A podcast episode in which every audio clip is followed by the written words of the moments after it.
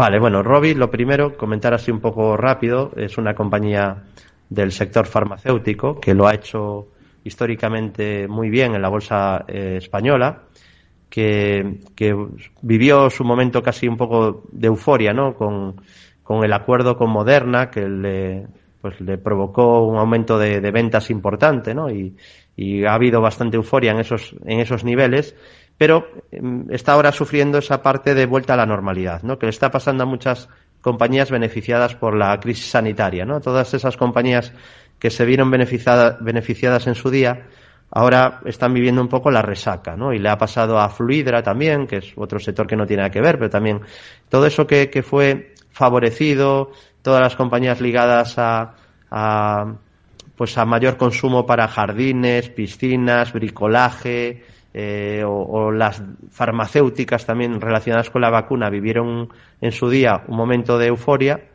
de expectativas demasiado elevadas quizá, los múltiplos se expandieron y ahora estamos viendo un poco el efecto contrario, ¿no? Un efecto boomerang. Entonces, está, ha corregido mucho, está en fase correctiva. Sí que es una compañía que tiene ratios de rentabilidad altos, por lo tanto podríamos establecer por ese criterio que es una compañía de calidad basado en, análisis fundamental, pero técnicamente vemos que ahora mismo tiene máximos y mínimos decrecientes. Además, no podemos decir que, el gráfico no hubiera dado pistas aplicando esta filosofía de análisis técnico porque todo vino eh, precedido de un doble techo. Lo estoy señalando vía YouTube. Tenemos un máximo en enero, otro máximo en febrero del año pasado. Se pierde el mínimo entre máximos, que eran los mínimos del 25 de enero, y a partir de ahí lo que podemos y debemos de hacer si utilizamos análisis técnico, como es mi caso, pues lo que haríamos es medir la distancia entre máximos y mínimos y proyectar desde el punto de ruptura. Y ahí te sale un objetivo mínimo teórico que los precios podrían alcanzar. ¿no? Eh, hablamos aquí obviamente de probabilidades. El análisis técnico, como le pasa al value investing y ya no que decir a la macro, está lejísimos de ser infalible, ¿no? Pero pues es una de las herramientas que tenemos, como el futuro es imposible adivinarlo, pues no nos queda nada más que poder aplicar algún método que nos dé probabilidades a favor, ¿no? Y eso junto a gestión del riesgo es lo que nos, con lo que debemos de construir el, el método o el sistema.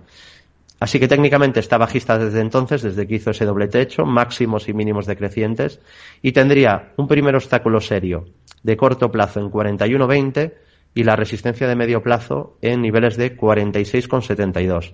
Sería superando estos niveles donde la tendencia podría cambiar en el corto y medio plazo respectivamente.